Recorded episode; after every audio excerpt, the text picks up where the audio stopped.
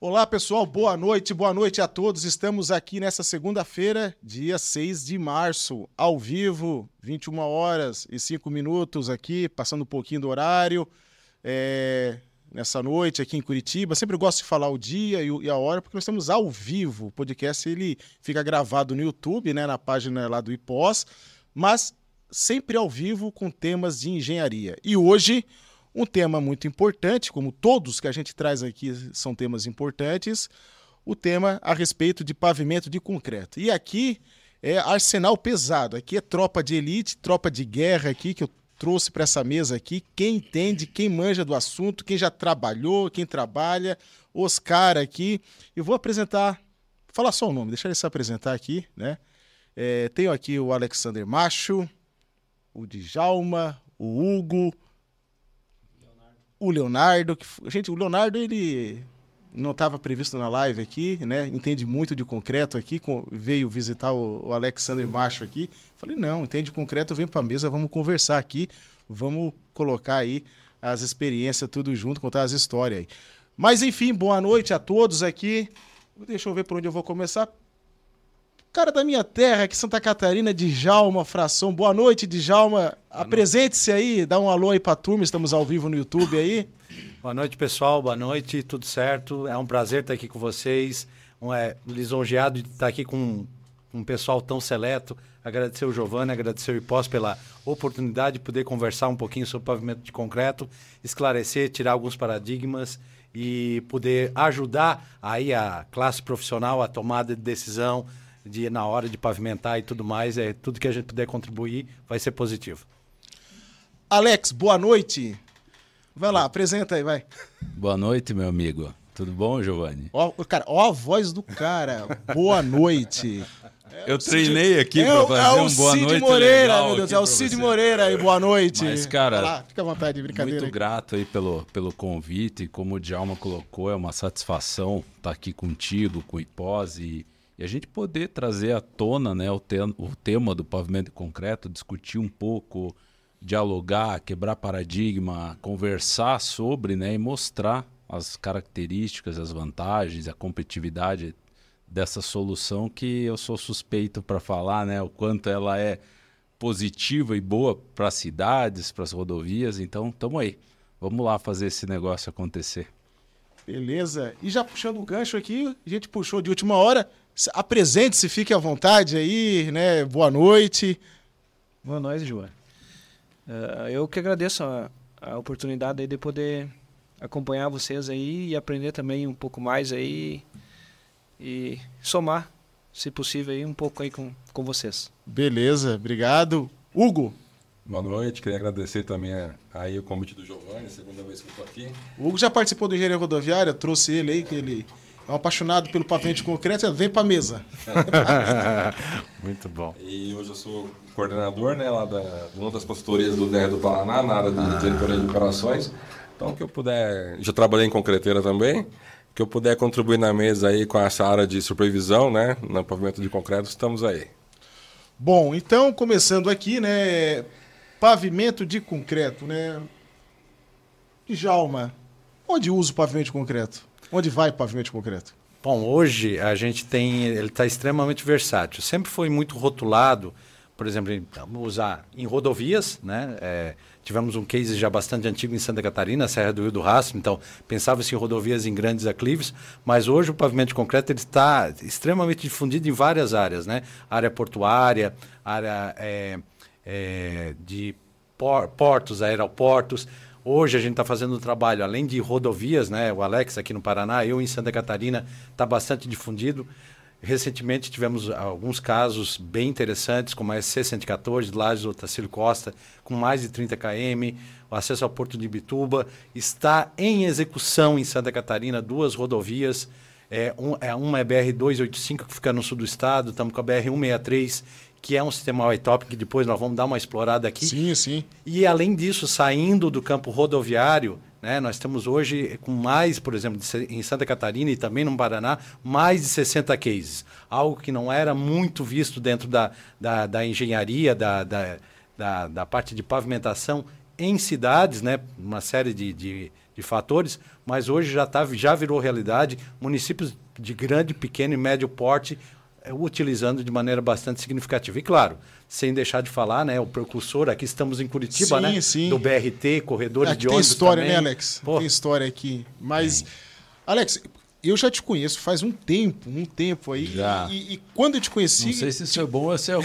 né? te conheci já, quando eu conheci o Alexander Macho, né, o Alex Macho, a BCP, né? Conta um pouco aí da tua trajetória da que vem lá de trás, né? Não é de agora, né? Sim. É, eu, eu tô fazendo aí a maioridade na BCP esse ano, né? Vou chegar a 18 anos agora, Parabéns, na metade hein? do ano Parabéns. de empresa. E realmente é uma história, né? E é engraçada essa história, porque assim, lá no passado, quando eu fiz a faculdade, quando participei das, das cadeiras de estrada e tal, o interessante é que quando eu tive pavimentação, foi uma das coisas que eu falei assim, eu não vou trabalhar com pavimento. Decidi que eu não ia trabalhar com Tu pavimento excluiu. excluir do meu, do meu âmbito profissional. Mas por E- quê? Não, porque naquele momento não fazia muito sentido para mim. Não despertou, a né? parte geométrica, Entendi, aquela entendi. todo um processo, um contexto que talvez não me interessou naquele momento. E quando eu entrei na BCP, eu vinha já de uma série de trabalhando com várias coisas em várias áreas. Quando eu entrei na BCP que eu descobri que eu ia trabalhar com pavimento, foi me deu um gelo. Falei, opa, peraí, será que e agora? E naquele momento ali a gente começou a fazer esse processo de era um momento de transição, né? Já vinha o meu o meu antecessor na BCP, né, o Jublin, já vinha fazendo esse trabalho muito bem feito ali desde o início, finalzinho dos anos 90, início dos anos 2000. Ele começou essa retomada do pavimento de concreto aqui, principalmente por Curitiba, e eu entrei nesse processo.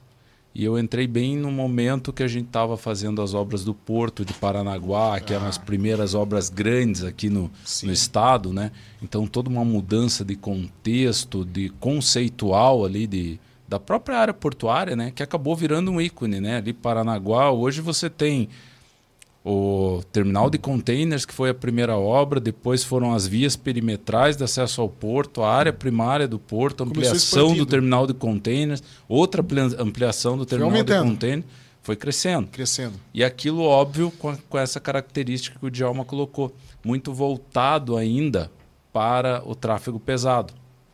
E essa coisa foi mudando ao longo dos anos, muito em função da competitividade que foi sendo ganha aí do pavimento. Então a minha história na BCP tem 100% a ver com pavimento. Né? O que, que foi acontecendo? Eu fui conduzindo a trajetória de acordo com a evolução. Então, você perceber hoje, eu estou muito mais ligado ao que você chamou antes, né? A gente estava conversando aqui antes. Ah, como é que liga o pavimento de concreto a cidades inteligentes? Sim. Como é que liga o pavimento de concreto a uma rua sustentável? Como que liga isso ao planejamento urbano? Estou muito mais entrando nesse mundo dentro das cidades hoje do que na própria rodovia. E isso é uma abrangência, né? A gente vai amplificando situações, vai amplificando possibilidades do uso de uma solução que é extremamente viável para diversas situações.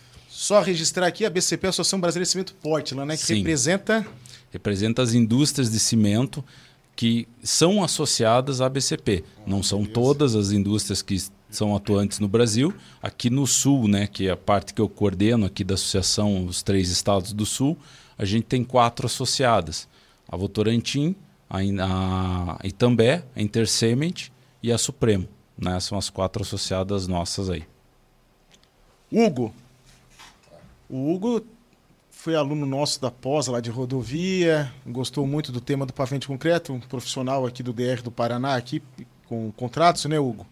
E também despertou esse esse amor pelo pavimento de concreto, desenvolveu até um artigo, né, a respeito do Isso, é que o professor era bom, né? Cativou bastante.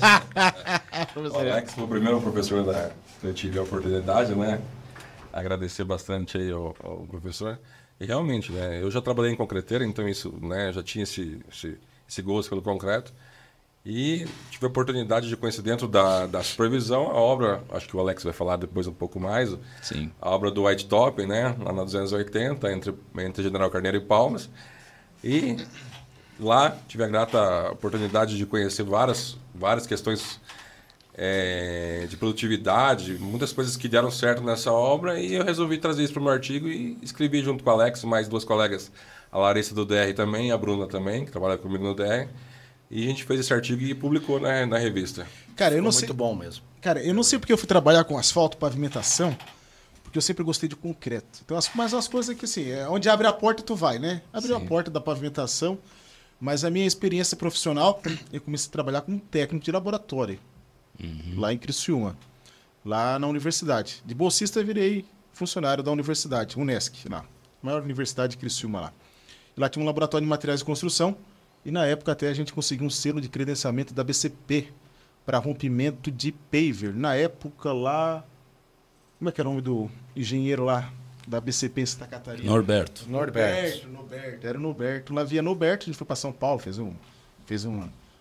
Interlaboratorial. Isso, isso, isso. Que é o selo da BCP para rompimento. Isso aí. Você foi apaixonado por esse negócio de concreteira, né? Parte. E tem umas coisas assim que a gente não esquece. Eu nunca es- esqueci alguns. Fator água cimento, trabalhabilidade, para que, que serve o slump, a dosagem, né? O aditivo. Então. E a gente vê aqui no pavimento de concreto alguns, alguns ensaios desses a gente acaba usando aqui, né? Então, sempre gostei, é um tema que, que cativa muito essa parte do pavimento de concreto, né? E, e agora, assim, é, fala para nós aí, alguém de vocês aí, com a experiência de vocês no sentido disso dentro de cidade, com prefeitura, que é a, o concreto, né? O concreto não é só o pavimento, né? Tem, é, tem outras aplicações dentro de cidade, né? Eu vejo aqueles os paver colorido, pigmentado, né? Onde é que usa isso aí? Dá para usar só em calçada para pedestre, dá tráfego de caminhão? Onde é que a gente usa isso aí? É, eu assim, ó, Giovanni, vou te colocar de uma forma bem abrangente. É, o concreto está dentro da cidade em todas as situações. Você não consegue olhar para uma rua sem você enxergar concreto.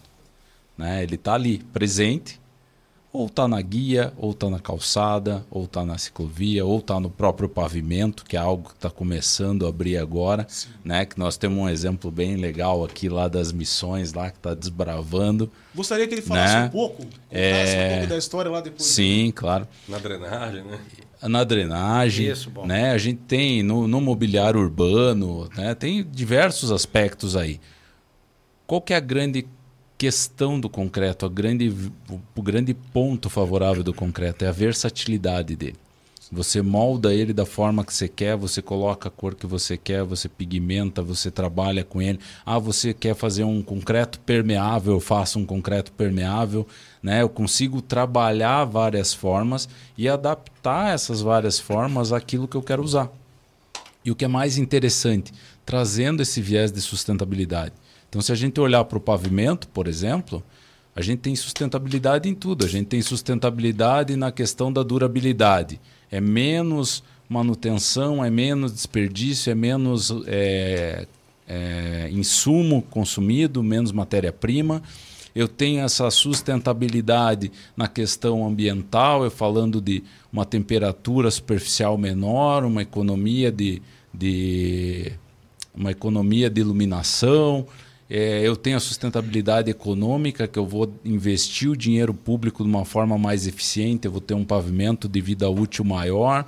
Isso vale para todos os aspectos de concreto, independente da solução. Se a gente estiver falando de intertravado, né, do, do, dos paverzinho, tal, de calçada, tal, a gente está falando da mesma coisa. É concreto igual. Só são formatos diferentes, são formas diferentes de executar, são formas diferentes de fazer, mas que na, lá na frente tem o mesmo propósito: sustentabilidade, eficiência, durabilidade, competitividade. A gente está sempre voltando para esses aspectos e sem esquecer esse ponto principal aí que a gente trazendo essa visão do concreto, a gente consegue é, até a parte arquitetônica, até essa versatilidade arquitetônica, né, em função dessa capacidade de adaptação do concreto a cores, a formatos, você favorece o lado arquitetônico, inclusive. E aí você está agradando quem vai usar. Você está deixando o ambiente mais confortável, mais agradável e que as pessoas vão fazer um melhor usufruto disso tudo, né? Certo, Então- certo. É um contexto geral aí, Engloba vários, com certeza. vários benefícios. Mas e as missões aí? Então, eu vou, vou, passar a palavra para o Leonardo, mas é legal assim, ó.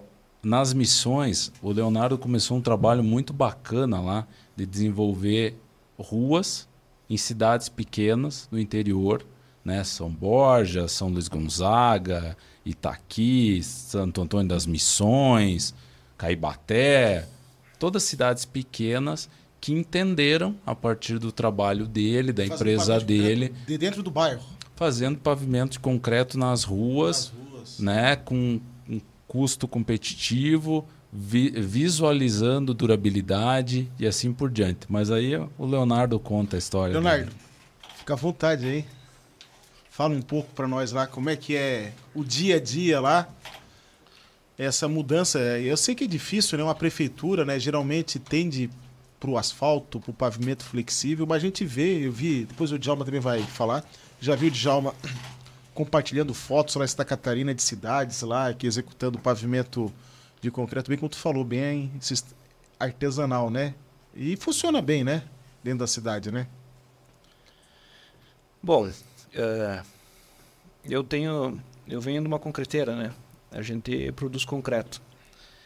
E com o passar do tempo a gente começou a analisar o alto custo do, do pavimento flexível, né? Principalmente o asfalto. Hoje, hoje uma, uma tonelada de, de CBUQ, ela custa 10 vezes mais que uma tonelada de cimento. Nossa. Um metro cúbico de asfalto, ele custa quase três vezes mais caro do que um metro cúbico de, de concreto. Vendo isso, a gente começou um trabalho lá para tentar encaixar eh, o pavimento de concreto como uma solução mais, mais barata, e mais viável, né? Para poder contemplar mais pessoas com os recursos que na época os municípios lá tinham para destinar a isso. Eh, eh, logo após, o pessoal da BCP entrou em, em ação aí. Fizemos Meu- o primeiro contato, meu né, primeiro Leonardo? contato foi justamente com o Djalma. Exato.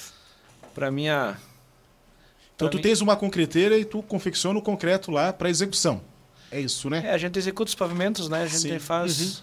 Acaba, acaba cumprindo com todas as etapas do, Nas etapas da execução. do, do projeto e da execução. O, o Djalma me apresentou então o Alex. Ah, a BCP trouxe bastante. ah, ah, melhorou muito o nosso projeto. Né? A gente trouxe mais qualidade, ajustou alguns pontos que, que eram necessários. E hoje é um sucesso. A gente tem em várias cidades que a gente vem atuando, a gente tem hoje 100% pavimento de concreto, né? Os municípios lá, eles não, eles não pensam mais em outra solução a que não seja a nossa. E, e o bom é que a visão que a gente teve lá no começo, né? Não estava errada. Né? Foi um pavimento bem mais em conta. Além de ser mais em conta, eh, ele, se, ele se, eh, se provou bem mais eh, durável, né? E como o Alex também falou, com um aspecto muito mais bonito, né? Aspecto. Quando a gente começou com as, a- com as primeiras pavimentações no, no- nas cidades, até o pessoal pedia asfalto e, e falava em asfalto, mesmo nós nós pavimentando com concreto, né, as, as vias lá. Eh, hoje hoje o pessoal prefere e, e- e já mudou até o, o nome, né? O nome. Já veio a concreto agora e, e o pessoal percebeu o quanto é melhor, o quanto é mais agradável, o quanto a temperatura é, é, é, é menor. É verdade. isso. E nesse, e nesse projeto que a gente faz lá, como, é- como são cidades pequenas, né, então ah, o pessoal consegue aproveitar muito essa pavimentação ah, além da função de, de rua, né? Então, como tem tráfego, como o tráfego é pequeno, então quando vê vir uma quadra de futebol, né, a- as crianças podem andar de, de, de bicicleta ou podem andar, aprender a caminhar. A gente a gente percebe que Questão social, né, também. né? que a Ela população usa o bem aspecto mais, né? de rodovia, né, Giovanni? Você tira aquela cara de rodovia da rua e traz para uma cara meio de calçadão, meio de um, uma- um ambiente mais acolhedor, que é isso que o Leonardo tá falando. Sim, sim, Nós vimos lá, né, as gurizadas jogando bola na rua. Eu joguei bola na rua, era lajota, topava o dedo na lajota, ali arrancava um bicho ali. É, hoje Mas era a infância, né? Jogava bola na rua ali, tudo. É, realmente. E, e é um caminho interessante isso aí dentro das cidades, né? Porque questão do custo, como você disse.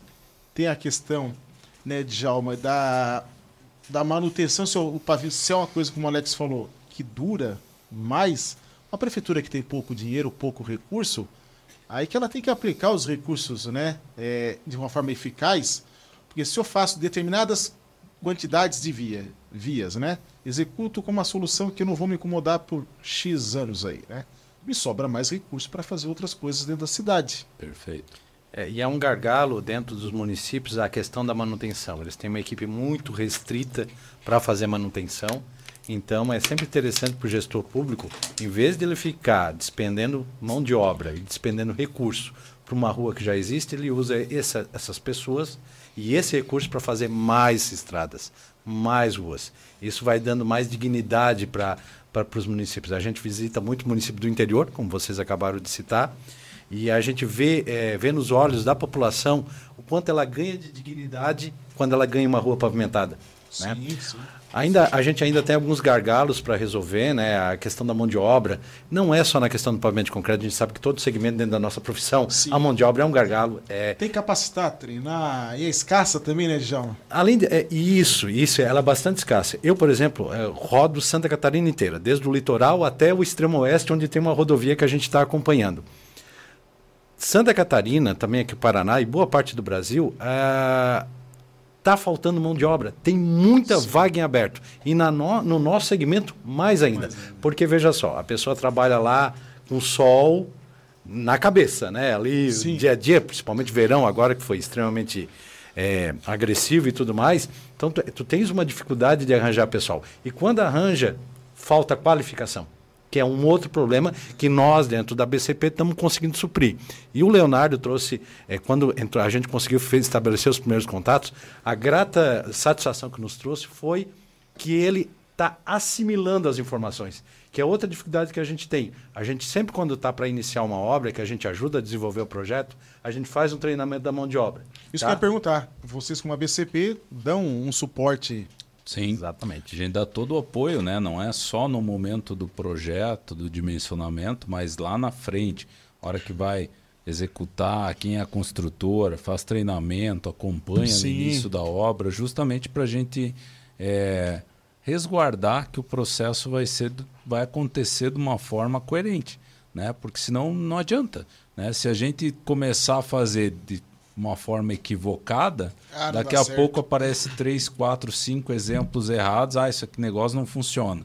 Esse negócio só dá problema. É, que então, negócio, né? Tem... Pavimento concreto dura, mas tem que seguir uma técnica, né, Djalma? Senão. É, o que acontece é bem isso, né? A gente é, tenta participar de todo o processo, às vezes a gente não consegue essa abertura. Sim.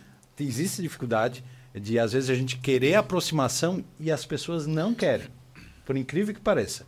Uma, uma abertura que a gente está tendo muito legal nesse, nos três estados aqui do Sul, que é onde a gente atua, é a questão de associação de municípios. Ah. Então, quando a gente se aproxima diretamente do município, não temos muita abertura. Parece que o cidadão acha que a gente está lá para vender cimento, não por uma atitude técnica.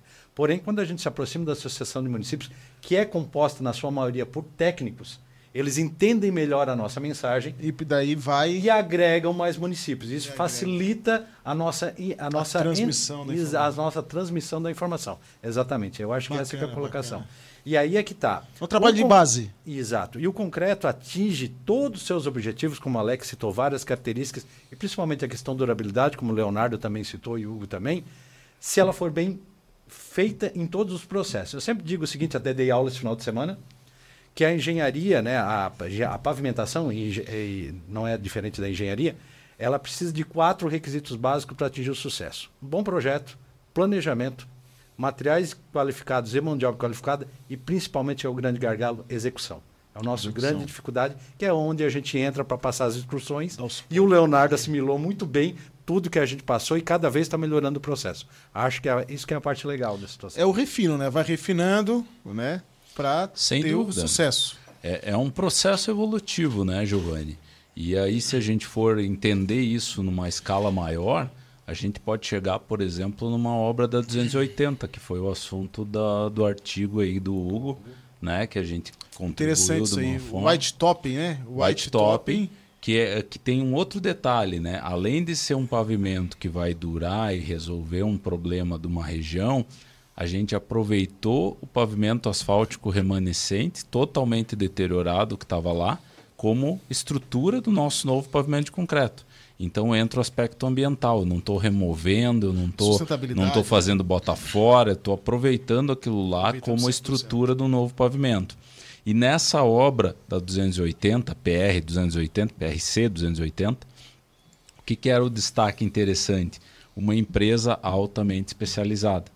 Né? A Sanches Tripolone, que foi quem executou a obra, é uma empresa que já vem há mais de 10 anos Diversos buscando se é. qualificar é. em pavimento rígido, levou toda a equipe técnica para fora do Brasil, comprou equipamento, hoje eles têm equipamento que é tudo por, por sensor, por automação. Última geração, né? Última geração, então uma, uma qualidade, um, um, crescimento qualitativo muito grande. E aí você tem um resultado como a obra que você teve lá, que o Hugo pode falar mais. O que, que tu acha da obra, Hugo? Primeiro foi uma quebra de paradigma, né? Que você anda lá. Primeiro paradigma do concreto que o pessoal fala é a questão que aquela sensação do barulho, né? Do IRI que a gente fala, do ruído, né? Lá quebrou totalmente esse paradigma. Você pode andar lá, é um tapete. A pista é Totalmente... Muito pelo contrário, né, é. Hugo? A gente está preocupado o povo correr demais lá é, na Já está acontecendo isso. Já está tá correndo demais. Porque tá, ficou muito bom o pavimento, então o pessoal acaba até exagerando um pouquinho na velocidade. Interessante falou, falou que o ruído lá é baixo, ficou bom. Alex falou que a empresa é especializada. Então, vê assim, ó, sucesso é, como o Djalma falou, é, é entender a técnica, né? É, a, como executa os controles, o final do produto é o sucesso. É, a Santos, além de ela fazer treinamento, ela veio, ela vem vindo de outras obras e tudo que ela errou, ela, ela procurou melhorar nessa obra.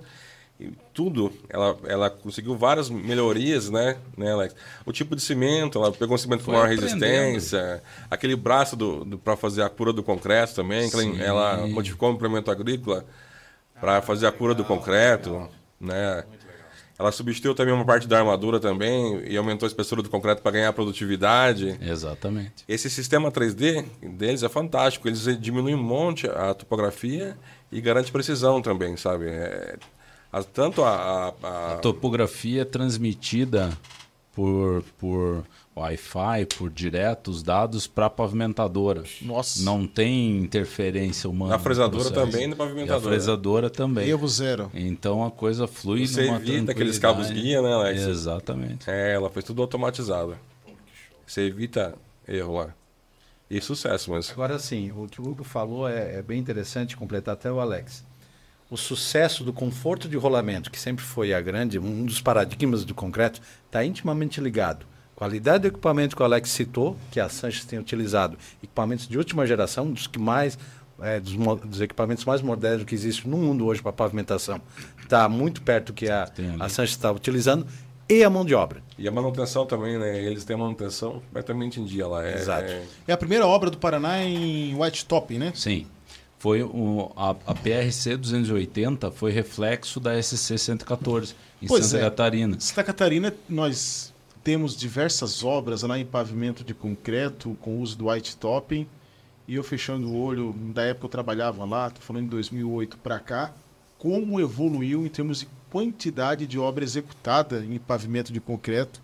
Acho que é um caminho sem volta, um caminho sem volta. Eu acho que que existem algumas resistências aí, que, né, mas é um caminho sem volta pela questão ambiental, pela questão da sustentabilidade é, pela questão que o pavimento flexível hoje ele, ele sofre um problema muito sério do ponto de vista de método de dimensionamento e de calibração de método. Existe uma nova metodologia que está se implantando, né, o chamado Medina, o Método de Dimensionamento Nacional de Pavimentos Novos, que dimensiona o pavimento levando em conceito aspectos dos materiais, ensaios de, de fadiga, deformação permanente, enfim mas que com o produto final disso aí, onde aumenta a espessura do revestimento, né? Que não está errado, né? Tem que aumentar a espessura do revestimento. Tomar mais durável. É, é mas é, realmente dimensionar para aquele tráfego para atender aquele comportamento de materiais. Sim. E aí, as espessuras do pavimento flexível, com essa nova metodologia, elas tendem a aumentar, a subir. Vocês iam até ver no LinkedIn de um professor nosso, até deixo o registro aqui, o Felipe Cava, ele mostrou três cenários de dimensionamento, né, pelo método da Asto, pelo método Medina, teve um outro método lá que agora esqueci se era o, o método tradicional Denit, e realmente tanto da Asto e do Denit dá dá para fins de pavimento flexível, né, para aquele para tráfego pesado, uma estrutura robusta de capa. E aí vem o pavimento rígido, né, Djalma? A competitividade, né? É, eu acho assim, uma coisa que é importante frisar é com relação às camadas da estrutura do pavimento. Quando uma pessoa leiga enxerga que, nossa, aquele pavimento de concreto tem aquela espessura toda, é claro que vai durar. Mas ele, a gente tem, nós que somos profissionais da área, nós temos que salientar que aquela camada, ela compõe duas camadas do pavimento asfáltico. O pavimento asfáltico tens o teu subleito, vem, normalmente precisa de um reforço, porque a carga chega pontual, exercida lá na fundação. O solo é ruim também, né? Geralmente. É, depois vem uma camada granular de subbase, depois vem a base, para depois vir o revestimento. O concreto tem uma estrutura bem simplificada. Nós temos geralmente lá o nosso subleito, que nesse, normalmente não precisa de reforço, porque a carga chega muito distribuída na camada de subbase. A placa distribui, né? Exato. E depois vem a camada de subbase, geralmente um granular ou um CCR, concreto compactado a rolo, e depois numa camada só, que é aquela camada mais espessa, base e revestimento numa camada só. Então é isso que é importante é, é, é, é salientar e esclarecer para o público por que, que tem aquela camada tão espessa. É porque tem base e revestimento numa única camada, enquanto que eu enxergo no pavimento asfáltico, eu estou enxergando só o revestimento. A gente está esquecendo que tem toda uma estrutura toda uma por trás. Estrutura, né? E isso é legal, por exemplo, para orçamentista, é legal para a equipe de fiscalização, você ter estruturas mais simplificadas para poder facilitar o teu trabalho. Então, isso que tem que ser exposto para a sociedade, também para o público leigo.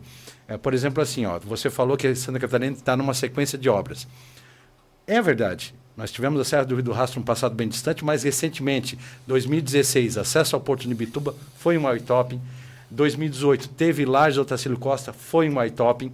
Está sendo executada agora BR-285, que é uma implantação num trecho de serra lá no sul do estado, e está sendo feita a, a BR-163, que também é uma eye-top 47 km, obra do DENIT.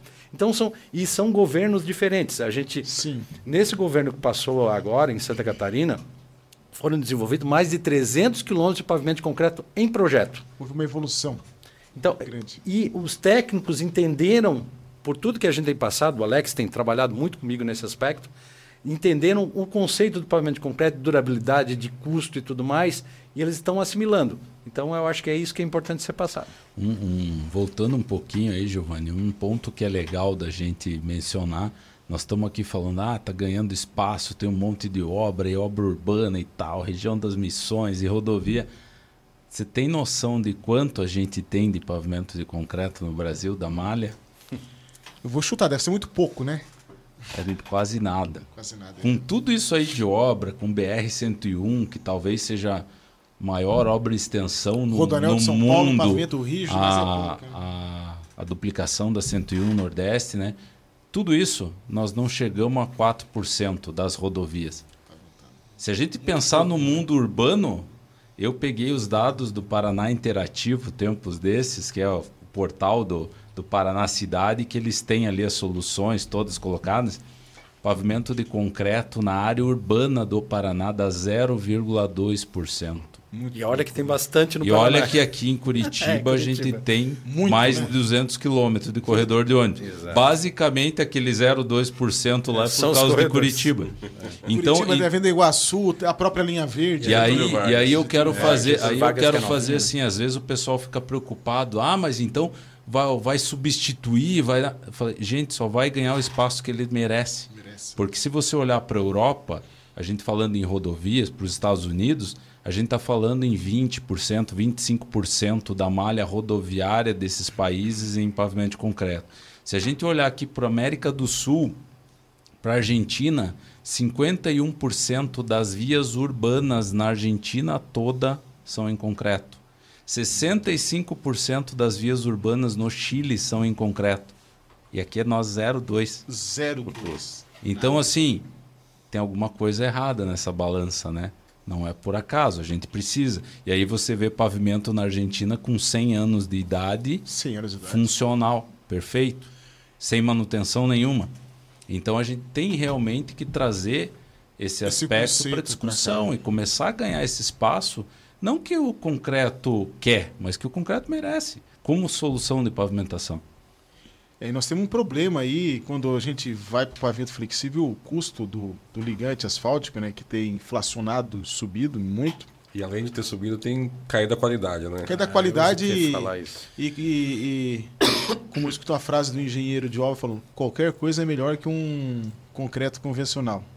Ou seja, para executar um concreto modificado, né? um asfalto com polímero, com borracha, né? por causa dessa questão do ligante, da questão da qualidade. Então, eu acho assim, um caminho realmente sem volta, a questão do pavimento de concreto, né? É, e, e- e com- toda essa evolução, como o Djalma falou, você mencionou, e ainda, ah, por mais que tenha, a gente tem um, o sentimento realmente cresceu, mas quando tu olha para um todo é, É nada. é nada, né? É pouco, né? Temos que nadar muito aí. nadar de braçada, enfim. É, e questão de, de normas, metodologias, hoje a gente sofre um processo também de evolução, de revisão de normas, né? É, vocês também fazem um trabalho né, de assessoria, né? de Isso, normas, isso né? é crucial, né, Giovanni? A gente ir atualizando aquilo que a gente Atualizando tem, né? né? A gente tem as normas do DENIT, que são as referências, né? Que a gente acaba usando como referência. Obviamente que a gente tem que trabalhá-las e revisá-las, adequá-las, né? Porque, por exemplo, esse sistema 3D lá da, da Sanches, ele não está em norma nenhuma. E aí, como é que você controla, como é que você fiscaliza, Fiscaliza, como é que como é você aprova? analisa? É uma evolução, tem, Que, Evolução. tem que começar a entrar. Né? O, o pavimento urbano, metodologia de dimensionamento de um pavimento de tráfego leve não pode ser a mesma que eu uso para dimensionar a rodovia, porque senão eu estou majorando essa estrutura sem necessidade, estou onerando a gestão pública. Então tem que cuidar. Então a gente tem que ter, começar a ter um, um espaço para uma norma específica, para um trabalho específico para pavimentação mais leve. Ao mesmo tempo, nós estamos presentes como associação nesse processo. né? Recentemente, aí, o ano passado, a gente estava lá com o DR, Fazendo revisando lá, fazendo normas, né? leitura, antigo, normas, né? né? Norma lendo parágrafo a parágrafo ali. né? O que, que dá para melhorar? né? Discutindo, nós estamos Melhorar. construindo junto. Construindo né? junto. Construindo junto um processo para controlar a qualidade, para melhorar, para fazer uma obra que realmente vire referência lá na frente. Né? É realmente, isso aí é importante. E o pessoal, quando escuta o pavimento de concreto, como tu falou, ah, dei aula esse final de semana. Os alunos gostam, né, Djalma? Aí. É, eu tive, tive a grata satisfação desse final de semana da aula, foram 41 alunos, né? E tem aquela coisa, até estava comentando com os colegas ante- antes, é, a gente vê assim que o pessoal ainda tem muita carência de informação. O pavimento de concreto é muito novo. Eu, quando eu tive a aula de engenharia, eu vou, esse ano vou, vai fazer 30 anos que eu vou que eu Alguém me viu na faculdade? Eu não vi pavimento É de concreto na faculdade. exatamente esse o ponto. Você tá Eu também não- denunciando-se, né? Eu vi, eu tive um semestre de pavimento de Então, Então concreto. foi boa, foi boa. Não, Eu assim, ó, Giovanni, eu tive Zero. Eu zero. Eu zero. também, na federal. Me Concreto form... Só armado, só, só edificação. Sabe como é que eles citaram assim, ó, ó, é, sabe como é que citaram o pavimento de concreto durante o curso? Ah, ele existe, vamos passar agora para o outro assunto. Só, foi a única coisa que eu tive durante o curso. Tá? Então, assim, e isso é, carente, é muito carente em todos os cursos de graduação. Quando a gente faz muitas palestras em universidades, né? em Santa Catarina eu faço na Uniplac, na, no Instituto Federal de Educação, na UDESC já fiz várias, na Unisociesc de Joinville, e o, e o pessoal é, é assim, é, eles ficam vidrados porque é muita informação nova. Até teve depoimento do aluno dizendo: Meu Deus do céu, eu nunca vi tanta informação que eu desconhecia, porque realmente eles não Assusta, tiveram né? nada. Mas eu disse, pessoal, pessoal, assim, ó, se vocês gravarem pelo menos 10% do que eu estou falando, o resto você tira dúvida comigo pelo WhatsApp. Tá tudo certo. É só me entrar em contato que eu estou aqui para ajudar. Eu, Alex e tudo mais. Com certeza. Porque ele, de fato eles têm muita carência. Com relação a normas que o, que o Alex falou, é de fato a, a, a maioria das normas que, que a gente trabalha hoje é do DENIT, elas estão sofrendo processo de revisão com a ajuda da BCP. A BCP tem esse papel, a gente ajuda a, a revisar e elaborar normas da BNT e também as do DENIT, no caso de, da re- das referências para pavimentação. O início veio da PCA tudo, né? Estados Unidos. Olha, né? no princípio vem tudo da É, PCA, né? Unidos, né, PCA. É, inclusive método de cálculo, tudo isso. É, é, não só da PCA, né? Porque elas, na verdade, ele acha o PCA, as coisas vão acontecendo meio junto, né? junto, né? É, e aí as coisas vão evoluindo e vão chegando onde a gente tem. E o pessoal assustou então. Assim, Assustou, é muita coisa, né? Em parte ficaram assustados, mas em parte ficaram, digamos assim, é, é, é, ficaram surpreendidos Surpreendido. pe- pela, pelo grau de informação e de tudo que, como o Alex mesmo citou, e os colegas também, é, do que o pavimento concreto pode proporcionar. Mas sempre deixando frisar que a pavimento de concreto é, é igual a uma solução de engenharia como qualquer outra. Ela precisa de um processo para atingir o sucesso dela. Sim, claro. Porque sem esse processo, ela vai se tornar uma solução tão ruim quanto as demais. Mas se tiver um processo, ela vai se tornar tão boa quanto as demais. E outra coisa que é legal frisar é assim, ó, não somos contra o asfalto. O Alex até citou, hoje da malha rodoviária brasileira não temos nem 13% pavimentado. Só queremos o espaço que o concreto merece. Esse E- dado que o Djalma colocou agora é fundamental. De toda a malha rodoviária do país, não tem 13% pavimentado de rodovias. Sim.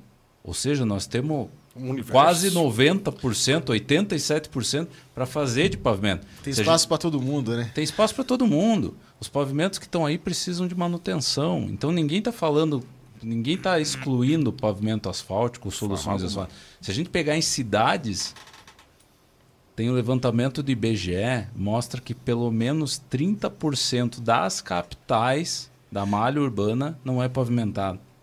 Das hein? capitais. Capital. Se você pensar em interior, É muita coisa. nós temos um mundo para pavimentar, Tá o e para né? organizar e para trabalhar. E óbvio que se a gente tem que fazer isso com engenharia e com qualidade. E vamos fazer o máximo de qualidade que a gente puder. E nós estamos aí para isso. Uma coisa que eu vejo, assim, até nas viagens aí, cara, por exemplo, prefeito gostaria de fazer um pavimento de concreto no seu corredor de obra, não tem dinheiro para fazer em tudo, né? Aí faz pontual, né? Faz naqueles segmentos mais críticos, né? As paradas. de As ônibus. paradas de ônibus, aceleração, né? Desaceleração. É. Você. Você é meu conterrâneo, você é de Criciúma. Sim. O que, é que você tem para me dizer exatamente disso que você abordou? Vocês Lá em Criciúma tem. dois de Criciúma. Então, ó, torcedor do Caramba, Tigre. Do Do- Tigre. A gente era do pra virar Tigre. Criciúma, não veio, né? Então, assim, ó. É, lá Criciúma tem um exemplo bem clássico disso. Lá foi exatamente, o cobertor estava curto, o Norberto auxiliou eles antes, É, o, fizeram só as paradas. O, corredor lá era escorregamento de massa, assim, de. Então. de- eu brincava lá, quase um metro de massa ali pro meio fio, né? E as paradas são em concreto. Foi.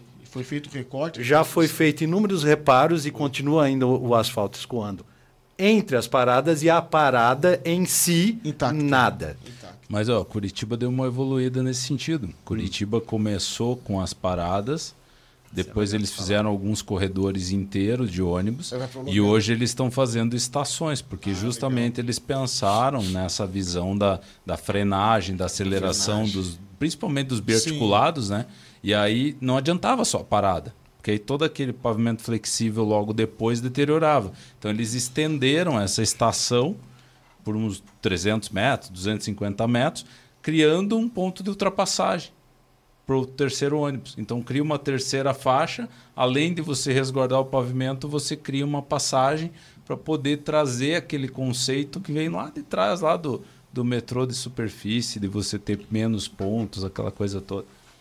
Bom, o nosso setor ele é, ele é movido muito à parte dos investimentos, né? Aí é, investimentos privados e públicos, né? Pavimento de concreto, eu acho que ainda- ele ainda a parte tem a parte que também aplica um pouco dentro de condomínios urbanos, né? A, a questão do que me refiro à questão Tá do começando, né? É, tá começando. de condomínios urbanos, né? É, a gente assim, ó, a gente tem acompanhado, e o Alex, o trabalho que a gente tem feito, a gente está saindo da área pública indo para o privado. Em Santa Catarina, nós já tivemos lá um loteamento em Caçador, no loteamento de São Francisco, se eu não me engano. Está em execução um loteamento numa cidade bem pequenininha chamada Ipumirim, que fica do lado de Fiz Concórdia. um projeto para o Mirim lá. Fiz então, um projeto já. Show. Já Megalópole, né? Ipumeri. E aí, legal que contaminou do lado, né? Concórdia já está com um projeto prontinho, em aprovação da prefeitura, para iniciar um loteamento também. Contaminado por Ipumirim, que era pequenininho. Que é, esse- que é isso que a gente tem feito. A gente tem evitado, por uma estratégia de trabalho minha do Alex, não é que é evitado, mas assim, ó, um município grande tem muito cacique. Né? Tem, os, tem, tem, tem um prefeito, tem um secretário disso, secretário daquilo. O sistema engessado, né? Isso. E quando a gente vai para as prefeituras menores, através da associação, a gente mais rápida, né? direto com o prefeito. O Leonardo, né, certamente é isso que vocês estão fazendo lá no Rio Grande do Sul também. E aí que você consegue interlocução muito mais rápida e decisões mais rápidas. Sim. E você consegue chegar na pessoa que decide. Porque ah, em municípios maiores, até chegar na pessoa que decide, a informação vai se perdendo no meio do caminho. Passa por um monte de comissão É isso. e aí dissolve, né? Com o tempo. Mas o que eu ia perguntar é o seguinte: é infraestrutura, investimento. Como é que vocês vê o dentro desse contexto? Quantos por cento? Falou só 13% que nós temos de De pavimentado. De rodovias pavimentadas. muita coisa para fazer. Muito. Como é que vocês vê o, o Brasil nisso aí? É, bem, Alex, dentro do Paraná mesmo já estamos indo pro dessa- lote 2, né? do- As perspectivas aí, Ah, cenários se, a aí? gente, se a gente analisar o cenário Paraná, como o Hugo colocou, né, o governo do Paraná instaurou um projeto que ele chama Paraná Concreto, inclusive Show que está focado Show em White Top, porque a partir da, da experiência da PRC 280 percebeu-se o- a qualidade, o benefício econômico que estava se obtendo, né, uma a reconstrução de um pavimento flexível naquela obra, considerando o, o preço que a empreiteira colocou, seria 23% mais cara em flexível, em asfalto, do que foi em concreto. Porque aquela obra não tinha mais condições, lá era reconstrução. Aquela, Ai, que reconstrução, é, aquela é. é uma reconstrução. Então, assim, percebeu-se tudo isso e tem um projeto, inclusive, chamado Paraná Concreto, que vai trabalhar mais de 200 quilômetros de white top no Paraná. Então, existe uma visão de investimento muito forte. Nas, no, no âmbito federal, eu acho que a gente tem que olhar cada vez mais para isso. E se você pegar os estudos do DENIT, você percebe que ao, com o passar dos anos, o padrão de qualidade das nossas rodovias vai caindo e cada vez a gente gasta mais em manutenção. Como é que você resolve isso? Com pavimentos mais duráveis. Pavimento mais durável. Senão você não resolve. Baixa o Senão cada vez você vai gastar mais. Baixa o custo de manutenção, Né? de intervenções. Exato. E, é- Exatamente. e essa é a resposta legal que o white topping dá. Você pega um pavimento asfáltico que está lá de- degradado, que não tem mais capacidade de rolamento, faz uma análise né, através das deflexões para verificar como é que está a estrutura do pavimento e aí que é a pegada da sustentabilidade que o Alex citou. Você aplica pavimento de concreto sobre o pavimento asfáltico. E esse pavimento asfáltico passa a ser a subbase do pavimento de concreto. E o que, que você dá para isso? Além de ser uma, uma solução sustentável, porque você não retira material, você dá vin- no mínimo 20 anos de vida 20 anos. para essa rodovia que já estava no bagaço. O pavimento flexível menciona para Débora, a gente sabe que com 5, com 4. No pau da Já goiaba. tem Esses dias eu conversei com, Cap. com um colega, tava reclamando que com 7 meses já tava dando um monte de trinca, fissura. Tem isso no relatório da CNT, você já percebeu? No relatório da, da Confederação Nacional de Transporte tem lá. Tem pavimentos asfálticos dimensionados para seis anos, que aos sete meses já estão apresentando Sim, problemas. sim. Passa com 10% de vida. E Giovanni, outra coisa também, o grande diferencial do pavimento de concreto antes era a durabilidade, agora ele já compete no custo de implantação, né? Isso mesmo. Sim, É isso essa mesmo. questão do ligante, né? Do CAP, né? Exatamente. Então, assim, ó, e, e isso é legal, e isso é interessante ser colocado. É, os trabalhos, por exemplo, a gente, um dos trabalhos que a BCP faz é também se aproximar do gestor, do, de quem decide, no caso do governo do estado, governador, secretário sim. de infraestrutura e tudo mais. Santa Catarina nós conseguimos uma boa sequência, apesar que todo mandato só tem durado quatro anos. Os governos de Santa Catarina não têm feito reeleição. Sim. Então, assim, ó, no, no governo de dois governos atrás, conseguiu-se lá Porto de Imbituba, acesso ao Porto e a 114. Nesse governo que passou agora, como era um governo novo, né, esse que saiu, né, eles passaram pelo menos quase a metade do governo meio inerte, mas nos últimos dois anos desenvolveram mais de 300 quilômetros em projeto. Projeto. Só que agora assumiu um novo governo e a gente, e, e a gente percebeu uma, uma, assim, uma dificuldade da compreensão do processo. E também pela falta de recurso. Mas a falta de recurso não é impeditivo de utilizar o pavimento de concreto. Ela seria para uma outra solução de pavimentação. Desde que sejam comparadas coisas da mesma situação. O que, que eu estou falando coisas da mesma situação? Durabilidades equivalentes. Sim, coisas Tu vai iguais. comparar algo que vai durar seis meses para algo que vai durar 20 anos, óbvio que o custo não vai ser o mesmo. Sim. Ok? Então é isso que a gente tem que fazer entender para os governantes de maneira geral. E Santa Catarina a gente está passando por essa É, quando tu dificuldade. compara, fala que um custa 4 milhões, outro 1 milhão, tu não pode estar comparando que tá, um está somando faixa adicional, alça, né? Interseção, Interseção, alargamento de né? faixa, acostamento. Faz Tem, sentido tem que ser nenhum. coisas iguais, né? Agora eu Tem queria pôr um, um outro elemento aí nessa discussão, Giovanni, do, da- do recurso, investimento, infraestrutura. Uma coisa que eu tenho aprendido com essa entrada no mundo de cidades é que assim, ó, dinheiro tem, recurso tem. Só que as prefeituras elas não sabem buscar. captar. Ela, porque o que, que elas. Normalmente, o que, que você tem numa prefeitura de interior pequena? Você tem um corpo técnico reduzido, quando ele existe. Esse corpo técnico está fadigado, porque ele está ali trabalhando para pagar os incêndios do dia a dia, aprovar os projetos. operação da cidade, A né? operação que está rodando. É que é o mesmo que curso de construção civil, cuida de saneamento, É cuida de isso. pavimento, Tem a cuida de- escola. Ele Aquilo não, que ele você não, falou, a falta de especialidade. É. ele faz tudo ao ele mesmo não tempo. consegue planejar. E se ele não planeja, ele não elabora um projeto para buscar um recurso. Aí o gestor público vai lá, o prefeito vai lá bater no governo do estado, vai lá bater no ministério e fala assim: "Ah, eu quero dinheiro para fazer uma revitalização das minhas vias". Tá, mas cadê o projeto? Não, eu quero isso aqui. Não, tá aqui o meu projeto é esse, leva um folder alguma Não, não. Quanto você vai fazer? Como? Cadê o orçamento? O que que é? Os detalhes todos. Ele não tem nenhum anteprojeto. Então, esse é um aspecto que eu acho fundamental: é começar a levar essa importância do projeto para que você, inclusive, capte recurso. Né? Quando que nasce um É projeto? que negócio, tô- estamos sem dinheiro, mas vamos atrás. Tem, tem É isso. dinheiro, tem os mecanismos, precisa do projeto, né? E essa questão do projeto, assim, no- pelo menos nos estados do sul, eles têm muito bem desenvolvido, que eu já tinha citado antes, a questão da associação de municípios. Município pequeno, como o Alex muito bem colocou, tem corpo técnico muito reduzido. O que, que eles fizeram? Eles têm essa, esse associativismo através da associação, em que lá eles desenvolvem o corpo técnico e todos os municípios associados mantêm esse corpo técnico e diante da demanda eles vão fazendo os projetos. Existe, inclusive, lá no caso da Anfri, por exemplo, em Santa Catarina, uma pessoa que vai atrás de captação de recursos para aquele projeto que é feito dentro da associação. É, isso é uma realidade muito Santa Catarina, né? É. Eles conseguiram montar um processo lá atrás que as associações têm, inclusive, um, um percentual de recursos que vem do fundo de participação dos municípios. E outros estados, o Tribunal de Contas entendeu que não, que a associação é um ente privado, então o recurso público não pode ir para um ente privado. Santa Catarina- Santa Catarina conseguiu organizar isso lá atrás. Então hoje eles vivem, eles conseguem manter um corpo técnico ativo Sim, porque tem recurso tem capital. na associação E muito bem empregado. e sinal, muito bem empregado. Né? Então é um processo muito interessante, mas que os outros estados não conseguiram replicar. Tem muita dificuldade nos demais estados para criar um corpo técnico dentro da associação. Aí acaba virando um ente mais político e tal, que acaba dificultando. É, eu acredito que a infraestrutura né, do Brasil, né, ela precisa, né, independente de governo e de política, ela precisa seguir um roteiro é, sempre é, investindo, né, buscando o crescimento.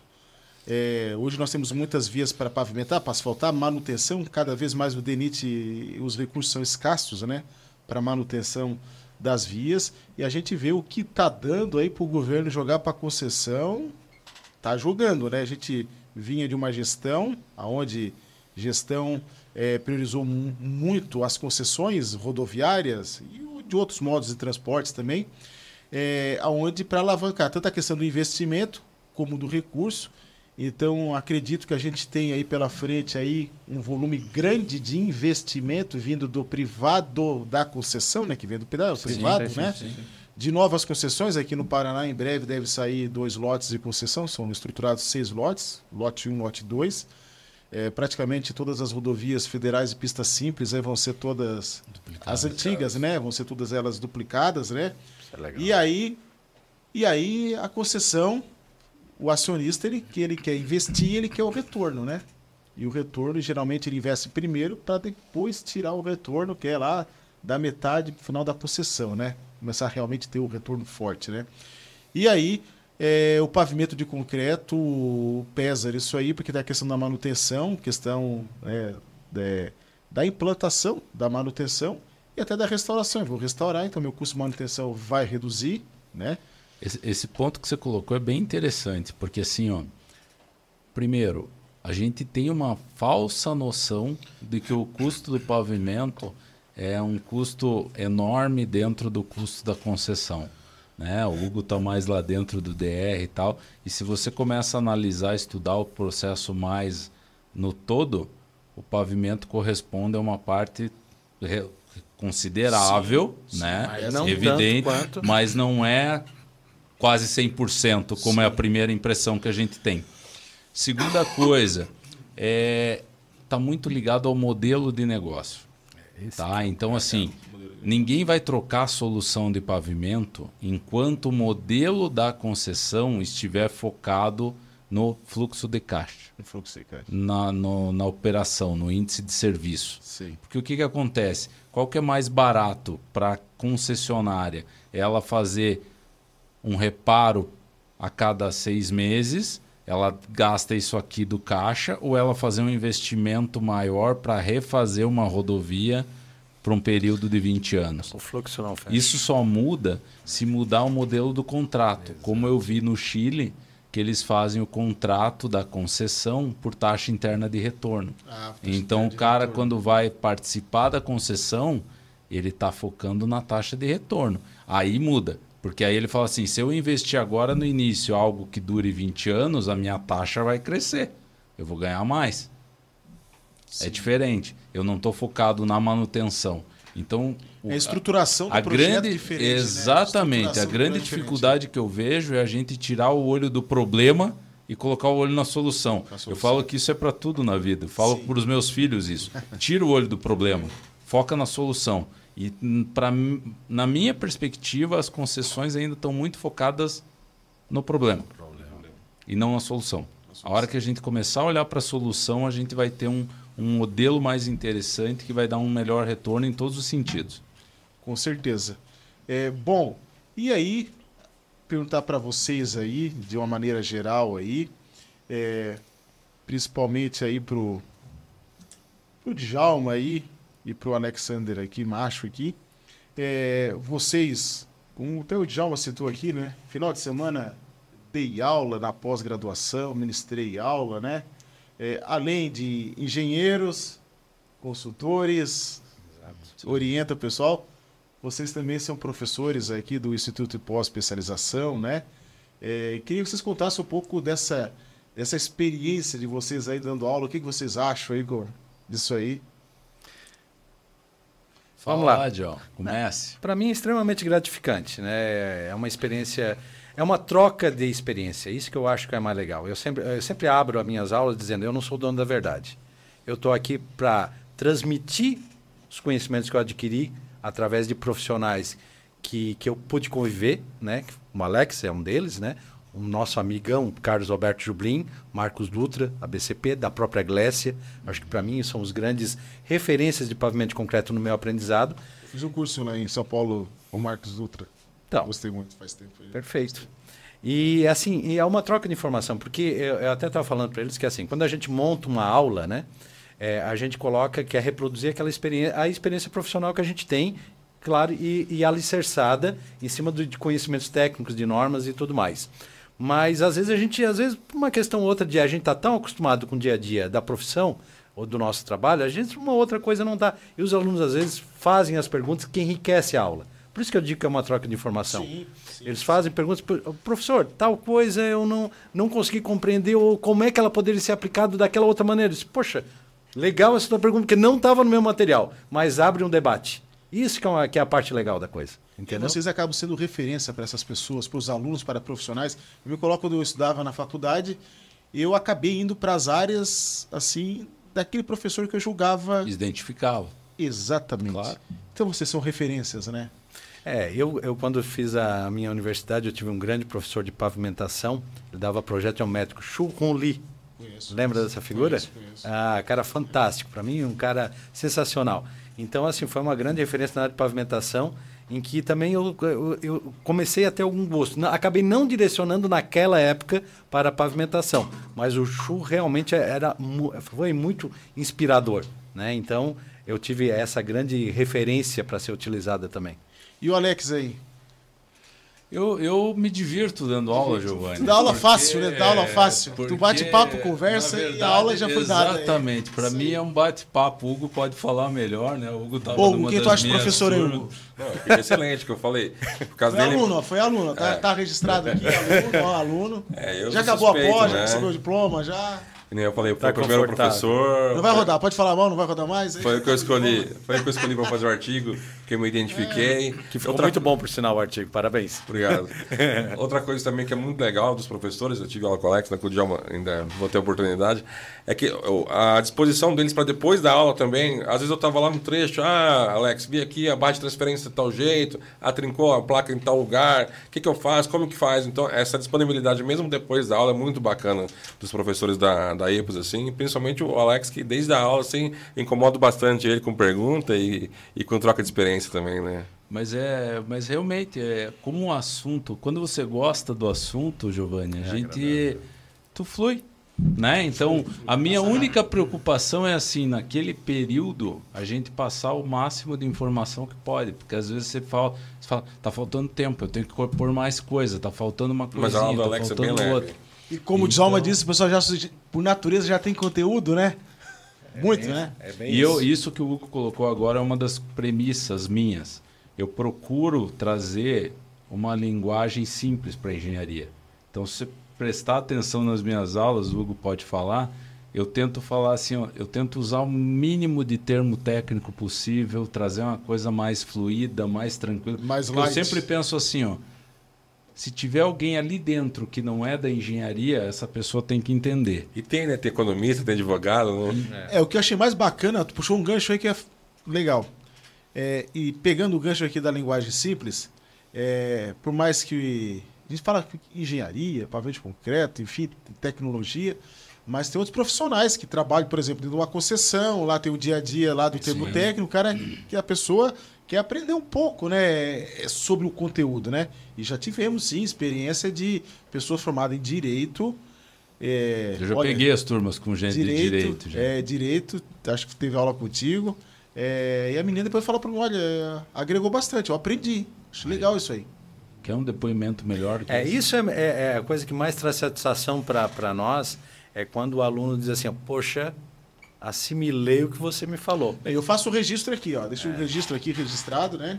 Que vocês aqui, nessa, nesse tema pavimento de concreto, são muito bem avaliados pelos nossos alunos aqui do IPOS aqui, tanto no curso de Engenharia Rodoviária, Engenharia de Pavimentação, Infraestrutura de Transporte aqui, que a gente tem essa, essa disciplina, Loteamentos, né? Loteamento, infraestrutura urbana. loteamentos, Loteamentos, infraestrutura urbana de loteamentos também, que tem essa disciplina lá.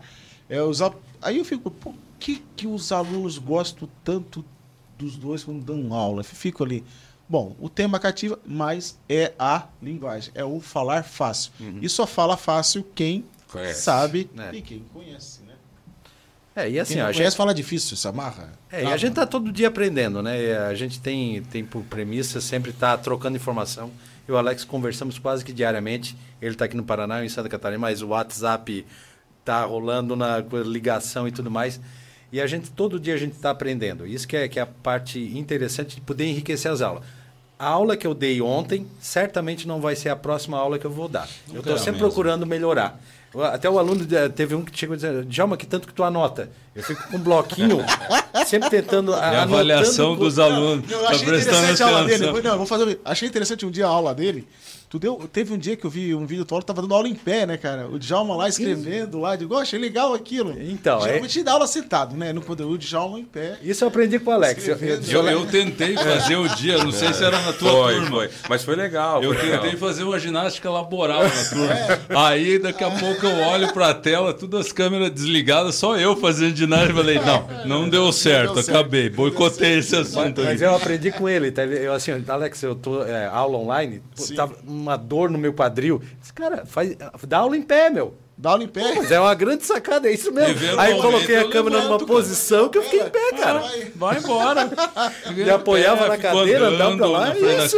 É isso mesmo. aí, Assim, ó, isso aí, pessoal, vou ficar em pé porque minhas pernas estão ficando dormentes. Eu não aguento, não vou Alex, levantar mais. Além de dar a ginástica laboral, eu fiz indicação de vários livros também, até fora da engenharia. É, o Alex, eu sei, ele, ele tem um lado coach dele aí. né? Ah, é verdade. é. Coach aí.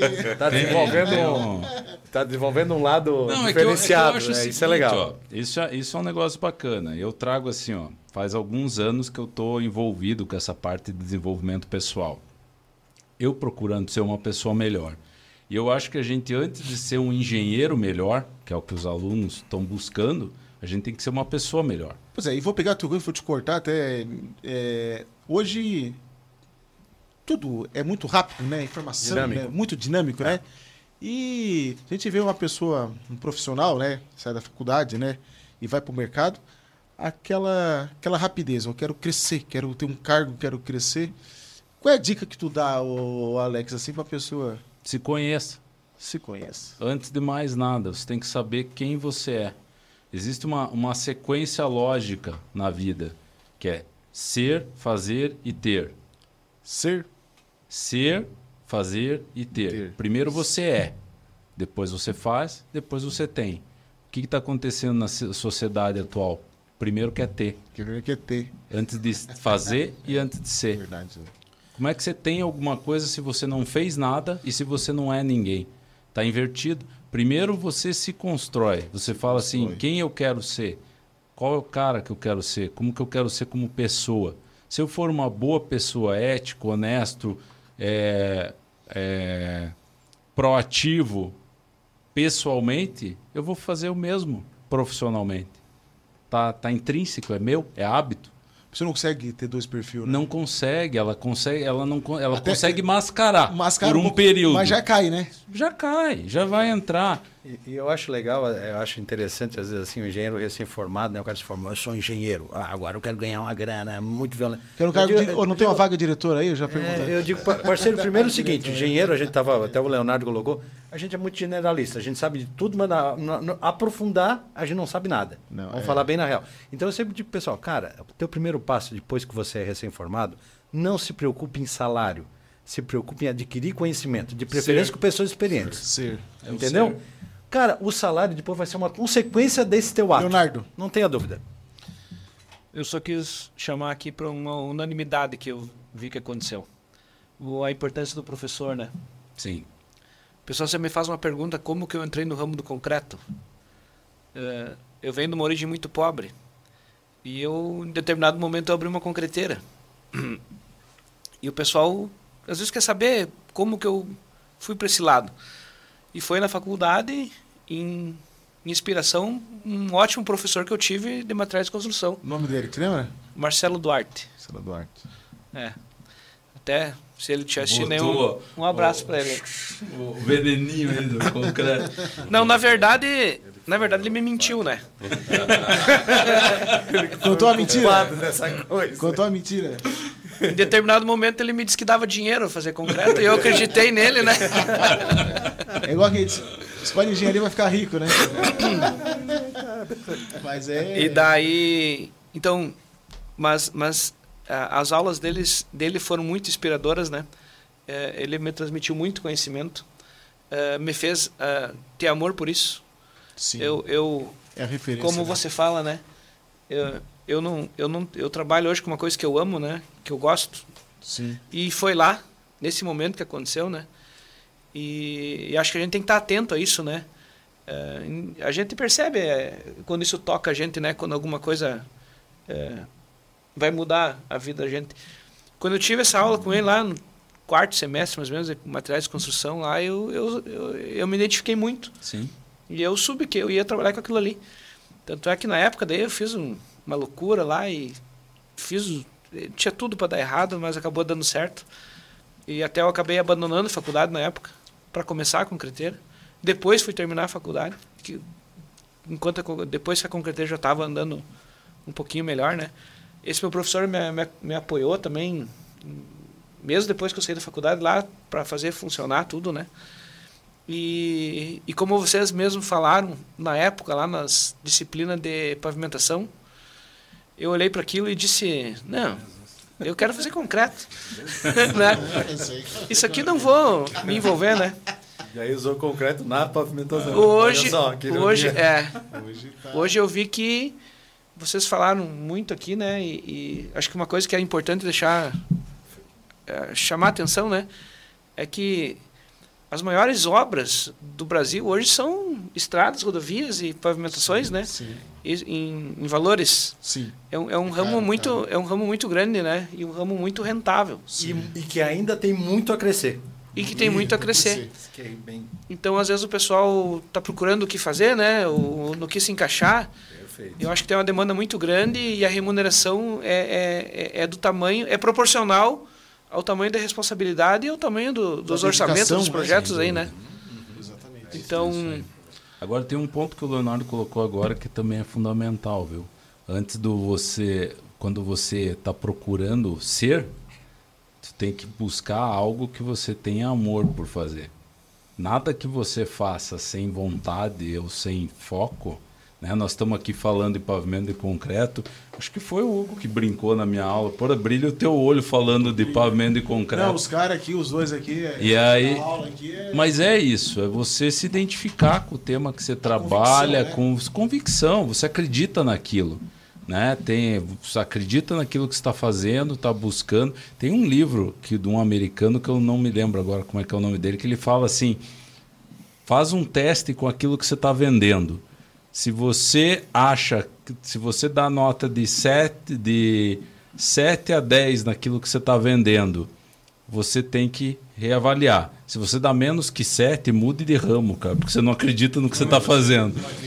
Então, cuidado com aquilo que vocês vão fazer e acreditem naquilo que, que vão fazer, né? Tenham convicção, trabalhem, foquem, aprendam, que aí sim você vai conseguir o amor vem com o processo, né? Sim. Você primeiro se dedica, como o Leonardo falou, aproveita uma área que está em expansão e entra lá de cabeça e vai expandindo, vai abrangendo. É um namoro, né? É um namoro. Vai aproximando, vai trocando ali figurinha. E o mais interessante é o seguinte, né? o pessoal colocou muito bem, procurar adquirir conhecimento. Não fale de algo que você não domine. A gente, o Alex uma vez até me chamou a atenção, né? Disse, pô, Djalma, tu é meio estúpido, né? Mas assim, ó, às vezes me deixa muito irritado o cara falar uma coisa que ele não. É, contestar uma coisa que nós falamos, mas sem ter, sem ter a base que a, gente teve. A Poxa, base. tem que ser humilde. Olha, eu não sei, eu vou perguntar para os caras que, que conhecem. Sim. Não que a gente saiba tudo, mas com toda certeza a gente sabe um pouquinho mais do que isso. Isso eu não tenho dúvida. Sim, Senão sim. a gente não estaria onde a gente está. Mas assim, ó, mas a gente escuta cada coisa no dia a dia, como aquelas reportagens que você me mandou. Sim. Né? Que eu compartilhei com o Alex e tudo mais que deixa a gente muito chateado. Porque, pô, antes de passar a informação totalmente equivocada, como era o caso que a gente viu. Podia dar uma consultada, né? Cara, consulta. Ainda mais consulta. a BCP que sempre tem Podia perguntar para os né? universitários. Sempre aberta a porta, né? Não Isso tem uma... Deixa, aquilo me deixou muito irritado. Não com a, tua, com a, com a tua colocação. Não, porque Mas a própria reportagem escrito. se contradiz no parágrafo. Né? Sim, ela dentro, se tu abrir a reportagem, ela está a favor. Realmente mas dura. o título não ajudou. Realmente dura. Não, o título... Mas, Realmente dura. Ela dura, é. é. dura. Mas aí vem o negócio da imprensa, né? A imprensa, é, o que, que ela é, faz? Cara. O sensacionalismo, bota o título da matéria, tem que chamar chamar atenção, né? Ninguém lê. Só uma coisa que eu acabei esquecendo de falar durante é a questão da produtividade, que o pessoal questiona muito, que é muito lento. O dia que eu encontrei o Alex lá da BCP, aquele dia foi o primeiro dia que fiz mais de um quilômetro num dia só. Recorde. Isso aí é espetacular, essa produtividade. Mais de um quilômetro. E às vezes assim, Mesmo ó, dia. Mesmo eu, dia. E uma coisa que o pessoal às vezes costuma dizer, assim, ah, o concreto precisa alguns dias para a liberação do tráfego, porque a resistência que ele tem que atingir de projeto está intimamente ligado com com a, liberação do tráfego. Mas isso é uma questão de cultura. O Alex citou, Estados Unidos, vários países da Europa, vários países da América Latina utilizam uma boa parte da sua área de pavimentação em concreto é questão de, de assimilar é o sistema. Puro planejamento. Exato. projetos também. Né? Claro. Né? Mais rápido. Muda a idade de controle do concreto. Exato. O que, que te impede de fazer uma idade de controle de um dia, três dias? Exato. Os caras não fazem parede de concreto FCK 25, 12 horas, 10 horas, 6 horas. Sim. Qual o problema? É. Você entra com corte antes também, é, antecipa todo o processo e pode liberar para o tráfego Sim. antes. É só para vir um projeto isso.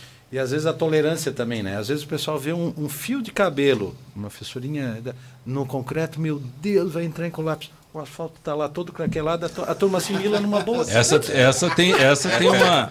Essa eu tenho uma história boa, né? É, vai, lá, toca ali pau. Eu tava lá, eu tava lá no- na região metropolitana de Buenos Aires. Não, eu tava na região metropolitana Ah, de é. Buenos Aires, nos pavimentos antigos lá. E eu sou muito curioso, vou conversar com as pessoas assim e tal. E aí tem um grupinho de idosos assim, e eu chego lá, né, falando aquele portonhol, né, todo atravessado, e pergunto pro pessoal, pá, e esse pavimento aqui e tal. Não, isso aí tá aí de. Me perdeu uma noção, não sei desde quando que tá esse pavimento aí. Mas vai que eu. E aí, tá, e essas trincas ali, né? A primeira pergunta, que trinca? Aí eu falei, aquelas ali, ó. Né, isso aí tá aí mais de 50 anos, tá ali fazendo o papel dela tal. Aí a velhinha que tá do meu lado parece assim, é muito melhor do que um buraco, não é? Aí eu Matou, uso isso na matou, aula, não uso. matou, eu uso a historinha matou, dela e matou. falo, cara, é muito melhor que um É, buraco. tô, é isso aí. Porque a, a fissura no concreto, ela é inerente ao processo. Faz parte. É dele. Quando você vai para o pavimento flexível, quando o pavimento está fissurado, flexível, Já ele tá já está no embora. estado Sim, entra último. ali. já está lá no, no seu fim. O concreto não. O concreto ele vai fissurar porque é do concreto. do material. Então, a única coisa que a gente faz é dizer onde ele vai fissurar. Que é Só isso. de controle. E como pode, né? Esses, nesses pavimentos rígidos de concreto centenários, não tinha, não existia nem os caminhões lá. Não. Antigamente, É pra eles- tecnologia, imagina, a resistência Não do concreto naquela época. Não. conseguiram nem especificação. Não, mas né? eles dimensionaram o quê? Porque não tinha os veículos, não existia É? o tráfego pesado. Exato. Foi no, no empírico. Eu acho que tá, Não, isso aqui vai eles, dar. eles pavimentaram antes de existir o caminhão. E, ó, tu vê Santa Catarina, Serra do Rio do Rastro. Tá lá, já tem mais de 40 anos. Tem lá algumas fissuras? E tem, faz função de rio ainda, né? Tem. Sim, lá de vez em quando tem umas fotos De na calha internet. de rio, né? É, que dá pra descer lá de caiaque. Mas tu vê, ela tá lá servindo há mais de 40 anos. Agora que estão pensando em fazer alguma interferência. Ok? Então, é, a, a durabilidade é notória. Né? E isso com tecnologias, como muito bem falou, centenárias. Não é a mesma tecnologia que hoje, que avançou muito material, avançou muito equipamento e a mão de obra até melhorou um pouquinho mais do que daquela época. Tá? Mas, enfim, então assim, tem muita coisa a ser explorada. A- acho legal tudo que a gente está passando. Esse debate ele é extremamente interessante. Gostaria que você nos convidasse mais vezes. Vamos vir aqui. Tenho o maior prazer. Adoro Curitiba. Tá, mas o que é o melhor? O pavimento de asfalto ou o pavimento de concreto? Os dois são ótimos. Alex, o que é o melhor? Os dois são excelentes soluções. Eu, eu- o resumo da história é o seguinte: faça engenharia. É exato. Faça o papel do engenheiro. existe uma solução única pra Estude. tudo. Não me venha falar assim, ó. Ah, pavimento é asfalto. Ou assim, vamos asfaltar, né? Que o pessoal O fala. brasileiro criou esse termo, né? Fala, pô, não existe isso. Vai pavimentar, cara. O teu papel de engenheiro é ir lá e fazer conta e escolher qual que é a solução que vai trazer o melhor custo-benefício. Ponto. É simples assim. Com certeza. A mensagem é assim, ó, não existe uma solução única cabalística para resolver todos os problemas, inclusive de pavimentação. Engenharia é isso, é você diante de um problema avaliar, fazer conta e decidir qual é a melhor solução para aquele problema. É isso aí. É isso aí, Basicamente mensagem isso. dada, mensagem passada aí. E acho que já é isso é um bom fechamento desse nosso debate, desse nosso podcast para de concreto. Estamos caminhando aqui para o final aqui, para o fechamento aqui já do nosso tempo aqui. Passou rápido, voou.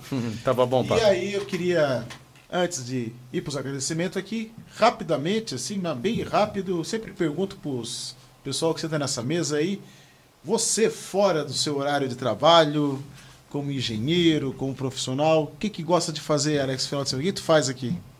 Cara, eu Hobby gosto, aí. eu gosto muito, primeira coisa, eu gosto de natureza. Família e natureza. Família natureza. Então eu uno as duas coisas. A gente vai fazer trilha, a gente vai para praia, a gente vai para o rio, a gente vai para qualquer lugar que esteja em contato com a natureza e a família estando junto, para mim é o que está valendo. E pode ver que às vezes vocês mandam aí mensagem final de semana, eu largo o celular Ele mesmo. tá sempre offline. Eu tô off mesmo, porque eu tô longe. Tá? Mas na segunda-feira ele retorna. Na segunda eu sempre retorno, né? Eu me defendo. Sempre dou o retorno depois. Mas isso para mim é o que. Me satisfaz. Leonardo, e aí? O que, que tu faz final de semana fora, trabalhar na concreteira, lá, os pavimentos de concreto na cidade, nas missões? Tem concretagem no final de semana. Não, não pode concretar no domingo, né? Faz o quebra. churrasco lá? No final de semana a gente planeja o, Planeja o resto da, da outra produção. semana. Fica pensando. É, Não, não, a gente tenta descansar um pouco também, né? descansar. Nossa, nossa região lá não tem tantas oportunidades de descanso que nem a de vocês aqui, né? Sim. Mas a gente dá um jeito. Aqui. Pelo menos dorme e descansa. Vai né? andar de barco no Vai Rio Uruguai barco. lá. Ah, né? isso aí. É, fazer Isso tá churrasco no bar. Hugo, e aí, Hugo? Eu já comentei aqui, né, que eu gosto mesmo é um churrasquinho, a gente sempre está fazendo. A picanha, né? A picanha. A picanha é boa, né? É. E futebol também, né? Eu, eu sempre chamo o Giovanni, jogamos quarta-feira agora lá no DR. O, o Giovanni foi convidado, Eu tô não me apareceu, preparando, eu tô cara. aguardando o Giovanni. tenho processo de preparação. Tá hein? preparação física, né, Giovanni? Chega esse dia. Djalma, e aí? Eu, é assim, eu sempre digo que o, o, alic- o ser humano é alicerçado num tripé, né? Família, amigos e saúde. Sim. E é o que eu costumo, gosto de fazer final de semana. Gosto de estar com as minhas meninas, sou um pai velho, né? Tenho uma menina de Um pai seis anos e uma de um ano e meio. Aí Pô, imagina, bacana. final de semana eu fico na função delas, quando eu não dou aula, Sim. então ok. É, procuro sempre estar com meus amigos, final de semana ali, depois da aula a gente foi fazer um churrasquinho, que eu também adoro, lá no- na área de lazer do condomínio. E sempre que possível, sábado de manhã é segredo, é sagrado eu andar de bike, que é cuidar da minha saúde. Então eu procuro equilibrar as três que durante segunda Cara, a sexta eu não consigo. deve pedalar muito lá, né? Naquela beira-mar lá, né? É o atleta. Eu, esse eu aí. já pedalei muito, hoje eu tô mais paradinho. Já fiz umas. Já fiz, inclusive, a da Serra do Rio do Rastro, duas Que vezes. eu ainda não subi. tive coragem. E lá é pesado, cara. Lá é puxado. É mil e poucos metros, tu sobe em 17 quilômetros, né, cara? É. pesado lá o negócio. Mas, pessoal, assim, quero agradecer vocês aí, tá? Por estar participando aqui desse podcast aqui, pelo Instituto de Pós-Especialização. Obrigado, Alex, Leonardo, Hugo, Djalma, muito obrigado aí. E agora eu passo do Djalma, no sentido do Alex aqui, os, os agradecimentos, considerações finais aí para te fazer o fechamento aí. Giovanni, ser bem sucinto, como é o meu jeito de ser, quero agradecer o convite novamente. Muito legal bater o bate-papo, rever os colegas aqui também. É, é muito gratificante. E o mais importante é, é- é dizer que a engenharia, como o Leonardo tinha colocado, já usei isso várias vezes, é procurar se especializar. Eu acho que é isso que é o caminho que o IPOS está proporcionando para os seus alunos, que é a gente se tornar especialista, é conhecer mais profundamente um determinado assunto para poder oferecer para a sociedade um profissional melhor. E é, convide nós, eu tô- vou vir aqui com o maior prazer para a gente poder conversar, bater um papo novamente e rever aí todos novamente. Beleza, obrigado. Hugo, Queria agradecer o Giovanni estar aqui, né? Essa oportunidade de, de participar desse podcast aqui. Cada vez que a gente participa aqui, que a gente vem aqui, cresce, né? Aprende um pouquinho mais. Agradecer aí o Djalma, o Alex aí, a BCP. Que a gente, como supervisão, também, também precisa de conhecimento, precisa saber o que, que a gente vai supervisionar e a BCP sempre deu esse, esse suporte pra gente, né? E, e é isso, né? E eu queria que o Djalma convidasse a gente para ir para Florianópolis, né? vamos, É, vamos. vamos inverter, né? o- Jurerê Vamos fazer lá, né, Jurerê cara? Internacional, Sim, churrasco lá. Sim. É, nós, estamos, nós estamos lá, então vamos convidar. Então, Vamos, vamos, lá, né? vamos, vamos fazer é lá. Monta um estúdio desse, a gente foi lá também. Vamos pô. fazer lá. Leonardo, Eu também tenho só a agradecer a todos vocês aí a, a, a bela ao belo momento que a gente passou junto aí, a discussão, né? Discutir aí é, a- o pavimento de o concreto. pavimento aí que, que eu acabo vivendo diariamente, né? Diariamente, é. Então a gente é, é, conseguir acumular mais conhecimento ainda aí e realmente esses dois aí são, são dois profissionais É, chega especiais, lá, chega né? lá nas missões, tu, tu compartilha esse, esse podcast aí, todo Ah, mundo vê é. lá, vai fazer sucesso na cidade. né? Barulho. Vamos sim. Obrigado. Não, e tomara que não seja o último e outra hora a gente tá aí de novo, né? Não, com certeza. Se estiver aqui na cidade aí, será sempre convidado aí. Alex, Cara, Giovanni, só tenho a te agradecer, agradecer o IPOS. Estava fazendo as contas de cabeça aqui, todas as turmas Ah, que eu já ministrei aí no IPOS. Nós estamos, pelas minhas contas, já passa de 500 alunos já, nessas turmas. já aí. de rodovia, transporte, rodovia, pavimentação, Loteamento e tal. 500, passa de E- 2 mil em pós hoje, no, no total, né? Passa de 2 mil É, alunos. Então, muitos alunos que a gente já trocou experiência, aprendizado e tudo mais, eu acho que é esse o caminho. A gente cresce em conjunto. um colaborando com o outro. E eu te deixo o desafio da gente focar mais um podcast aí na parte de infraestrutura sustentável, infraestrutura verde, cidades Vamos, inteligentes. vamos. Vamos, Tá fazer aberto. isso. Já tá né? Focar mais na Devolvo o cidade. convite para ti aí para organizar esse podcast aí, traz Tá a turma bom. aí, tá? Vamos fazer. Traz a turma aí, vamos, vamos debater, vamos Bora. conversar aí.